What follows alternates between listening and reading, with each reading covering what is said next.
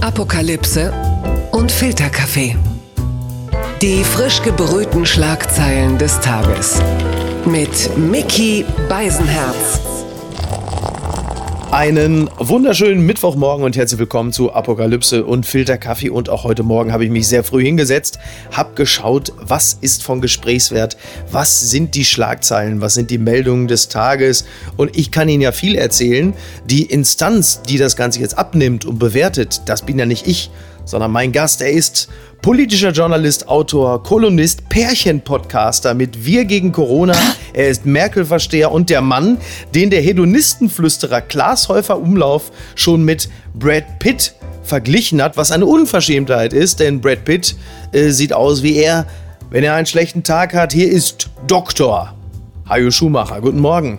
Ich erröte schon zu dieser frühen Morgenstunde, Micky. Ganz vielen Dank für diese nette Begrüßung. Ich muss gleich mal hier eine Komplettniederlage eingestehen. Ich frage meinen 15-jährigen Sohn, kennst du Mickey Beisenherz? Ja. In der Erwartung, dass er sagte, nee. Und er sagt, natürlich kenne ich den. Wie, du bist bei dem im Podcast, kannst du mir ein Autogramm besorgen? Sehr gut. Ja. ja. dann faxe ich dir gleich einen drüber. In bester Uli. Hoeneß-Manier. Bitte, ne? Ist doch kein Problem, das mache ich. So, eigentlich fühle ich mich durch dieses nette Kompliment reif für diese Kategorie. Gewinner des Tages. Bin leider trotzdem nicht ich, sondern wir haben eine Gewinnerin. Es ist Kamala Harris. Die Welt schreibt, Biden macht Senatorin Kamala Harris zur Vizekandidatin. Der designierte US-Präsidentschaftskandidat Joe Biden zieht mit Kamala Harris als Vize an seiner Seite in den Wahlkampf gegen Amtsinhaber Donald Trump. Und jetzt die Frage an dich. Ist es eine gute Wahl? Ich finde es eine exzellente Wahl. Erstens mal hat Kamala Harris meinen Jahrgang 1964, sieht aber deutlich straffer aus. Sie kommt aus Kalifornien, sie ist eine Woman of Color, sie war Generalstaatsanwalt als Demokratin unter Arnie Schwarzenegger, also das, was man eine harte Hündin nennen würde. Ja. Und wir gehen ja immer davon aus, dass Joe Biden seine Amtszeit vielleicht nicht ganz durchsteht. Also sie ist die potenzielle, eventuelle erste Frau im Weißen Haus. Und das alles zusammen ist echt eine schlaue Wahl. Und in dieser Kombi so alter weißer Mann und total agile äh, äh, schwarze Frau. Und vor allen Dingen, ich meine, du siehst Fotos von Kamala Harris. Ich bin ihr persönlich leider noch nicht begegnet. Und die hat sowas, sowas Strahlendes. Also da ist in einem Foto mehr Emotion als in, in Merkels ganzer Amtszeit. Ja, Twitter jubelt über diese Wahl. Ja. Äh, es gibt aber durchaus auch kritische Stimmen, und zwar auch aus dem demokratischen Lager, die äh, zum einen erstmal bemängeln, dass Joe Biden, ich würde mich dem übrigens anschließen, dass Joe Biden gestartet ist und sofort gesagt hat, ich werde eine Frau zur Vizepräsidentin machen, ähm, beziehungsweise zu, zum Running Mate, was ähm, meines Erachtens eine, eine Vorfestlegung war, die ja gar nicht nötig war. Warum hat er nicht einfach gesagt, ich werde die kompetenteste Person nehmen und kommt am Ende dann trotzdem mit Kamala Harris um die Ecke?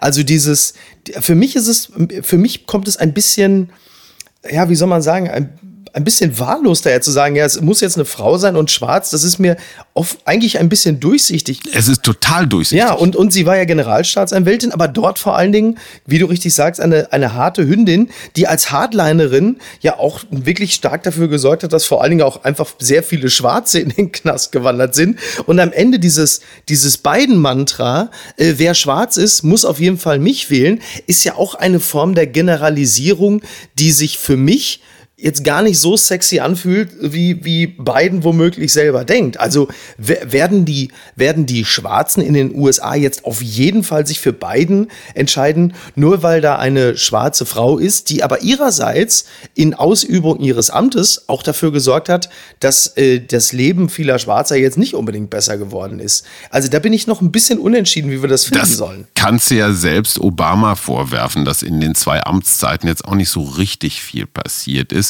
Ich glaube, Joe Biden ist sowieso nur, ich sag mal, so eine Art Rudolf Scharping, ja. Also ein Kandidat, von dem alle wissen, ja, der ist halt nicht Trump. Ja. Das ist im Wesentlichen sein Vorteil. Der hat irgendwie nie was gerissen, Biden, der war immer irgendwie mal so in der, in der, in der zweiten Reihe dabei.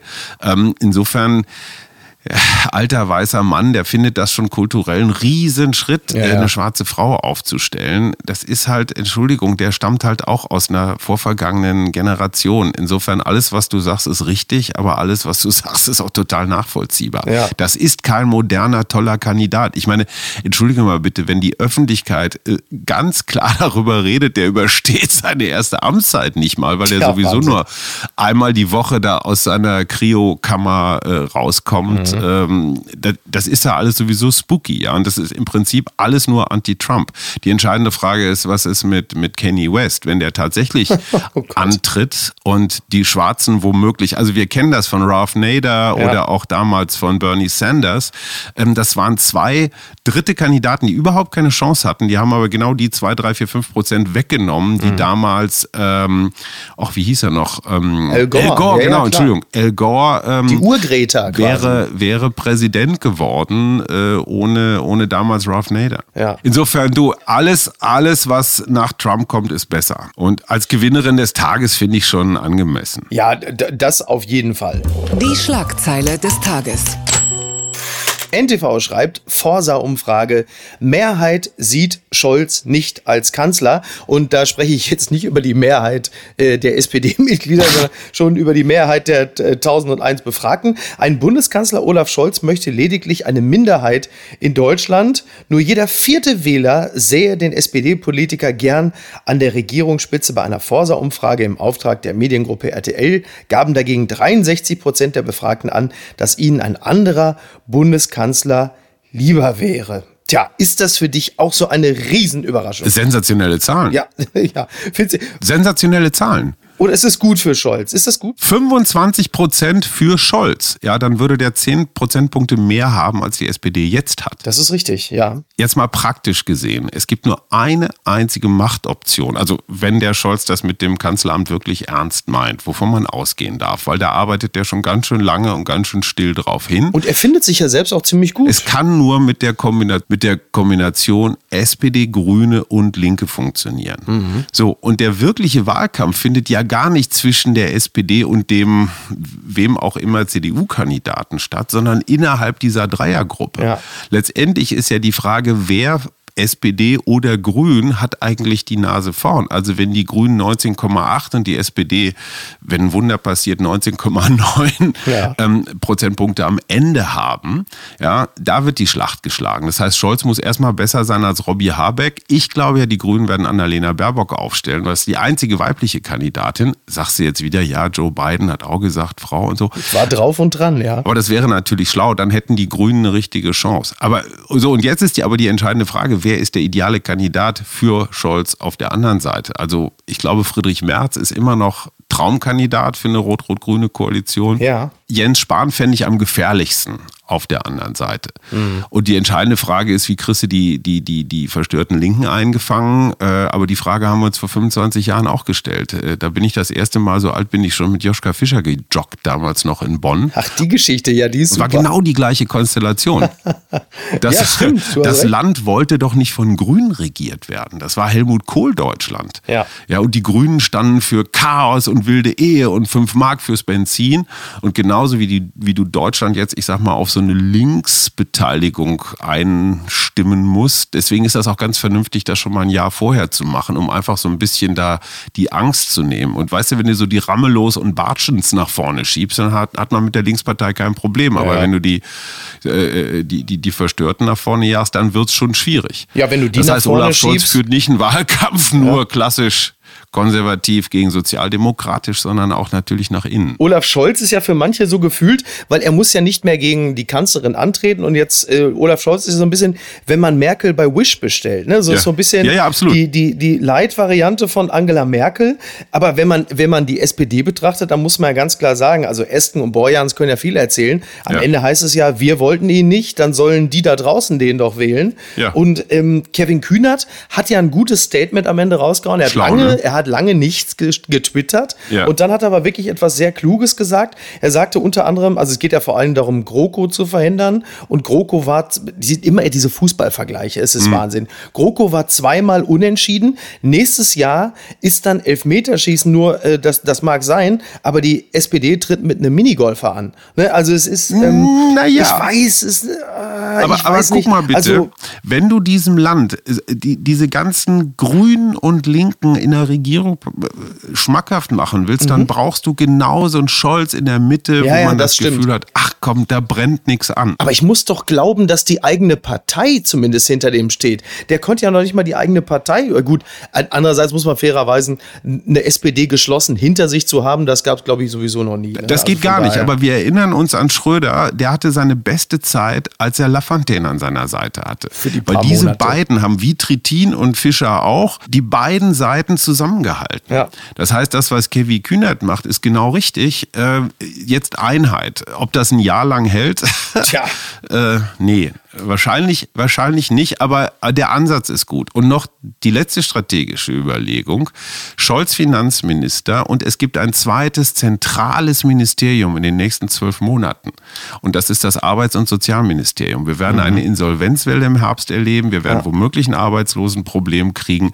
Wer macht das? Einer der besten Buddies von Olaf Scholz, das ist Hubertus Heil. Und die können richtig gut Doppel Pass spielen. Der eine sitzt auf der Kasse, der andere macht hier äh, Kurzarbeit und kümmert sich um Kann alles aber und auch so. richtig in die Hose gehen. Du, aber schlimmer als Martin Schulz wird's auch nicht. Blattgold.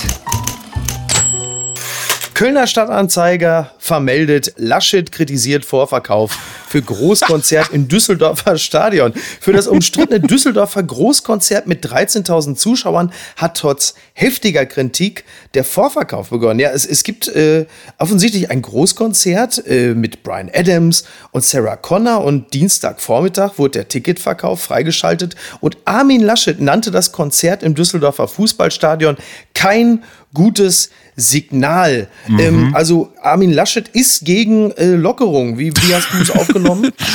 Ja, der macht jetzt den Söder. Das finde ich total lustig. Das ist genau mein Humor. Ich meine, normalerweise müsste der dafür sein, so wie Ja. ich ihn in den letzten Monaten wahrgenommen habe. Erstens mal hatte ich mich gewundert, Brian Adams lebt noch. Also das fand ich eine ganz interessante Nachricht. Hallo, wie redest du denn über den Rockstar? Den findest du gut, Und ne? äh, immerhin äh, Namensgeber von Rudi Völlers Sohn. Ja, Adams Family oder wie heißt der? Aber sag mal, 13.000 Menschen, im Düsseldorfer Stadion, das, die haben das doch mal für die Bundesliga gebaut, ne? Das ist richtig. Das heißt, da passen irgendwie, ich sag jetzt einfach mal 65.000 rein. Das heißt, du hast immer vier Leute Abstand dazwischen. Ja. Also ich sag mal, wenn das nach Hygienekonzeptregeln genug Abstand ist, was spricht eigentlich dagegen? Hier in der Hasenheide hast du jeden, hast du jede Nacht äh, so viele Leute, die die Abstände nicht einhalten. Ja, gut, wollte ich gerade sagen. Aber es geht Die ja. raven halt zu guter Musik. Aber es geht ja meistens darum, wie die dort hinkommen. Ne? Übrigens hast du gesagt, äh, äh, Laschet macht den Söder. Äh, ein anderer macht auch noch den Söder, und zwar Markus Söder selbst. Ach, komm. der hat darüber, der hat natürlich diese, der hat natürlich diese Gelegenheit nicht ausgelassen, wenn es äh, gegen Laschet geht. Und hat Klar. natürlich gesagt, Söder. Ne, klar, sagt natürlich, äh, dieses Mhm. Konzert hätte eine katastrophale Signalwirkung im Corona-Kampf. Mhm. Da hat er äh, vermutlich auch nicht gänzlich unrecht. Was mich viel mehr verwundert hat, ist, dass es überhaupt möglich ist, äh, Vorverkauf für sowas zu starten, weil ich einfach davon ausgegangen bin, dass die Behörden, sprich im Zweifel die äh, Landesregierung, so etwas verhindert. Im Sinne des Infektionsschutzes. Das hatte mich überrascht, dass, dass Laschet da zeternd daneben steht und sagt, äh, finde ich nicht gut, aber er kann nichts machen. Aber seine Gesundheitsbehörden müssen doch, soweit ich im Moment Pandemieregeln verstehe, ein Hygienekonzept abgesegnet haben, was wiederum die Veranstalter fürs Stadion vorgelegt haben müssen. Also wie sind Tja. die Zuwege, wie sind die Abwege, wie sind die Abstände, Masken bis hier aufs Klo und weiß der Geier was. Du kannst so ein Konzert nur veranstalten, wenn du so ein Hygienekonzept hast. Insofern scheint das alles regelkonform zu sein, sonst würdest du einen Vorverkauf nicht anfangen. Wahrscheinlich steht da ganz dick auf den Tickets drauf, äh, im Falle einer zweiten Welle wird nichts erstattet. Twitter. 280 Zeichen Wahnsinn. Es gibt einen Tweet von der CDU Berlin und äh, da ist dann ein kleines Sharepick und dann sehen wir so die Hände, die eine Raute bilden und eine Raute, wissen wir, es liegt nahe, auf wen es gemünzt ist und da drüber steht, Berlin braucht bessere Schulen, kann ja nicht jeder Politiker werden. Mich hat es ein bisschen überrascht, weil ich dachte, wenn es jetzt so ein etwas lower Kevin Kühnert-Diss gewesen wäre, dann hätte ich die, weil es gibt natürlich Twitter, klar, Twitter gleiche Aufregung, es gibt Aufregung bei Twitter. Ich habe die Aufregung gar nicht verstanden, denn die CDU schießt ja im Grunde genommen die eigene Partei an oder man kann auch sagen, sie gehen äh, mit Augenzwinkern an die eigenen, ja, führenden Politiker ran. Also wo liegt denn da jetzt eigentlich das Skandalisierungspotenzial bei diesem Tweet? Erklär mir das mal. Äh, die Berliner CDU, das sind die, die gerade äh, einen in ihren Reihen hier im Landesverband, äh, im, im, Kreisverband Charlottenburg Nord äh, nicht rausgeschmissen haben, sondern als Kandidaten fürs Abgeordnetenhaus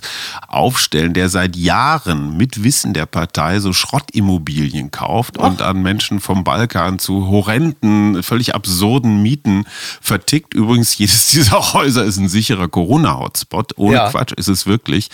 Das ist die Berliner CDU und den feiern die und sagen, toller Mann, ja, der muss für uns ins Abgeordnetenhaus, der versteht was von Wirtschaft hm. ähm, und der wird tatsächlich von der eigenen Partei gewählt. Das sagt alles über den Zustand dieses Ladens ja. und dann klauen die sich hier von, von der BVG und von der Müllabfuhr die lustigen Slogans und versuchen irgendwie Aufmerksamkeit. Ah. Bitte, das ist so traurig. Ich bin Fan von Preußen Münster. Der Vergleich äh, verbietet sich eigentlich, aber vierte Liga ist für die Berliner CDU überhaupt kein Ausdruck. Die gute Nachricht des Tages. Der Corona-Impfstoff ist da. äh, und jetzt die schlechte Nachricht. Er kommt aus Russland. Die Tagesschau schreibt Kritik an russischem Corona-Impfstoff. Zitat, hochriskantes Experiment. Der erste Corona-Impfstoff weltweit ist zugelassen. Diese Meldung kam heute aus Russland. International stößt das Vorgehen aber bei Regierung und Medizinern auf Kritik, denn der Impfstoff ist nicht ausreichend getestet. Hast du auch schon gejubelt, als du hörtest, aha, wir werden bald alle geimpft? Ähm, ja. Und zwar im Zweifel vielleicht sogar von Putin persönlich. Ne? Ich hatte zufälligerweise gestern Abend äh, eine Virologin aus dem Team Drosten äh, äh im Gespräch und die sagte, dass also du brauchst eigentlich drei Stufen dieses, dieser, ich sag mal, Tests, ob das mhm. eigentlich auch okay ist. Soweit man das aus Russland weiß, haben die, glaube ich, 50 Leute getestet und Putins Tochter ja angeblich als sind erste. Aber alles, sind aber alles Oppositionelle gewesen, ne? Oppositionelle und Journalisten. es ist natürlich ein unfassbares Wettrennen weltweit. Wer holt als, wer macht als erster diesen Impfstoff klar? Das ist ja wirklich wie damals mit dem Mond, oder? Ich erinnere an Sputnik, da warst ja. du noch gar nicht geboren, ja, aber im Weißen Haus hat wirklich die Wand gewackelt, als die Nachricht kam, den Russen ist es gelungen, einen Satelliten in die Erdumlaufbahn zu schicken. Frage mich nicht genau wann, aber es war so Ende der 50er. Daraufhin ist das Apollo-Programm entstanden, weil John mhm. F. Kennedy gesagt hat, ey, wer den Weltraum beherrscht, der beherrscht auch die ganze Welt. Ne? Früher die Weltmeere, heute den Weltraum. Wir müssen jetzt äh, als Erste auf dem Mond sein. Ja. Und das Wettrennen haben sie ja dann gewonnen mit diesem gigantischen Programm, wo praktisch das ganze Land in dieser Mondfahrland Landungs-Apollo-Euphorie war. Ja. Ähm, mal gucken, was das jetzt, was das jetzt bedeutet. Einfach nur mal gedacht, dieser Impfstoff ist vielleicht doch, mhm. ich meine, hast du nicht mal einen Lada Niva gefahren? Ich hab den noch und er fährt. Ja, ein bisschen ruppig, aber funktioniert. Ne? Ja. Für den Fall, dass das Ding funktioniert, kann man nur sagen, herzlichen Glückwunsch. In Russland sind einfach tatsächlich viele kluge Köpfe immer noch unterwegs, kommen ja nicht ohne Grund viele Schachweltmeister von da oder kamen jedenfalls. ja. Auf der anderen Seite, wenn das Zeug nicht funktioniert, was bedeutet das eigentlich für das Vertrauen der Weltbevölkerung? Was ist, wenn die Chinesen eine Woche später kommen oder Nordkorea ist auch so ein heißer Kandidat für eine Impfstoffentwicklung? Entwicklung. Ähm, oder, oder in Heinsberg wird was entwickelt oder so. Also das Vertrauen in diesen Impfstoff ist natürlich gleich null, wenn das alles Zeug ist, wo dir die, keine Ahnung, die Zähne ausfallen oder Schlimmeres. Also ich kann dir so viel über meinen Lader Niva sagen. Äh, er fährt tatsächlich sehr gut, aber so wie der momentan von innen aussieht, holst du dir da eher einen neuen Virus, als dass da irgendwie. Aber gut. Aber das ist mir jetzt auch viel zu privat. Darüber möchte ich nicht reden. Das bespreche ich dann äh, mit meiner Frau in der nächsten Folge.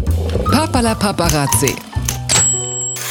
Der Stern trauert, äh, genauso wie äh, der Rest Deutschlands. Tod von Phipps Asmussen, Ach. die Knalltüte, ein Nachruf auf den Gottvater des Karlauers, ein schöner Text geschrieben von Kester Schlenz, den Mann kenne ich persönlich. Er hat äh, Gags, da hätte selbst Phipps Asmussen die Hände über dem Kopf zusammengeschlagen. Ja, Phipps Asmussen ist tot und meine Frage, Hajo, äh, ist die Cancel Culture da jetzt zu weit gegangen?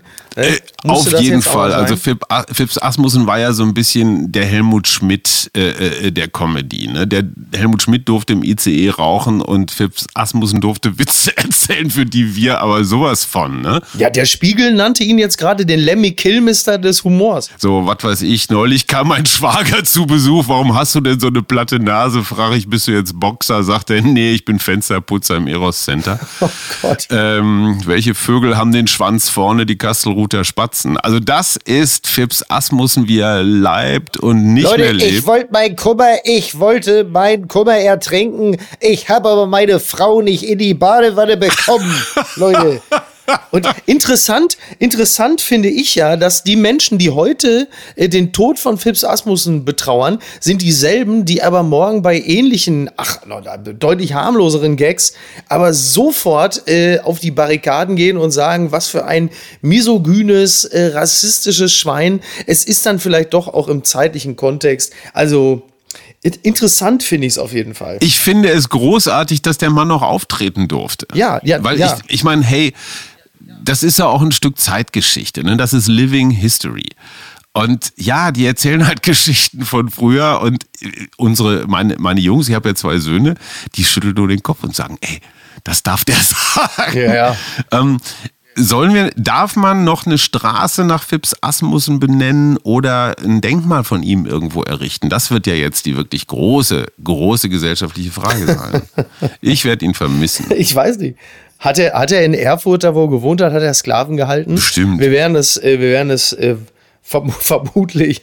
Oh Gott, oh Gott. Ich weiß nur, ich weiß nur, irgendwann äh, hatte jemand vom Radio bei ihm angerufen und war total begeistert und hatte gesagt, Herr Asmussen, Sie müssen zu uns zu Radio NRW kommen, wir würden Sie gerne einladen, würden Sie gerne feiern als äh, Witzelegende und äh, Humorgott. Und das Erste, was kam noch vor Malo von ihm war, ja, was zahlen Sie denn? Völlig, völlig trocken und humorlos. Das fand ich Guter schon wieder Mann. witzig. Ja, ja. Also Aber jetzt mal ehrlich, Ruhe in Frieden. Hat er dich ja. ein bisschen so äh, humoristisch sozialisiert oder war das schon nach deinem, also ist er dir noch begegnet? Wir haben den früher auf Schallplatte gehört. Ja, auf Kassette und so. Ne? Ja, ja, genau. Also wenn man ehrlich ist, wenn man ehrlich ist, äh, ungefähr selbst heute 95 Prozent aller auf Bühnen tätigen Komiker, äh, so 10 Prozent Fips Asmussen sind immer dabei, so weil wenn die aus. in dem Moment ja, ja, wenn das intelligente Programm beim Publikum nicht verfängt, dann kommt halt doch mal so ein flacher. Was weiß ich, ja, früher, wir waren ja so arm, da wo wir gewohnt haben in dem Viertel, das wurde abgerissen, weil da die Slums hin sollten.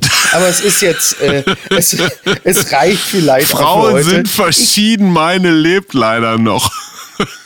Oh Gott, oh Gott, oh Gott. Bevor, wir, bevor uns ja, das alles jetzt so gut gefällt, machen wir, machen wir Schluss für heute. Ich möchte an der Stelle übrigens noch ganz kurz den äh, Social Entrepreneur, Virologen, Stylisten und Storymaschinisten Philipp Jessen grüßen. Der hat nämlich heute Geburtstag, der schönste DJ der Hauptstadt. Was er auf keinen Fall erwähnt wissen will. Ja, stimmt, ja, ja stimmt. Deswegen, Alles Gute, lieber DJ PJ. Ja. Also wir, wir schneiden das natürlich alles raus. Das ist ja völlig. Es war ein Fest. Danke, lieber Miki. Denk an das Autogramm. Ja, ja, ja, ja, auf jeden Fall. Grüß deinen Sohn Fritz, Fritz, ne, kannst du dir merken. Fritz Asmussen. Fritz, ja. Übrigens, mein, mein Hund, mein verstorbener Jack Russell Terrier hieß übrigens wirklich Fips Asmussen. Nicht wahr? Ist kein Witz. Ja. Jack Russell, das passt so zu dir. Ja, aber wirklich, ja, wir sind uns sehr ähnlich. Also, Hajo, ich danke dir. Komm gerne wieder, wenn du magst. Wir hören. Und äh, ne, fahr weiter Rad, damit du so schön knackig bleibst. du Lauser. Schön groß, also, hau rein. Mach's gut. Bis Tschüss. Dann. Ciao, ciao. Tschüss. Apokalypse und Filtercafé ist eine Studio Bummens Produktion mit freundlicher Unterstützung der Florida Entertainment. Redaktion Niki Hassania. Produktion Laura Pohl. Ton und Schnitt Mia Becker und Christian Pfeiffer. Neue Episoden montags, mittwochs und freitags. Überall, wo es Podcasts gibt.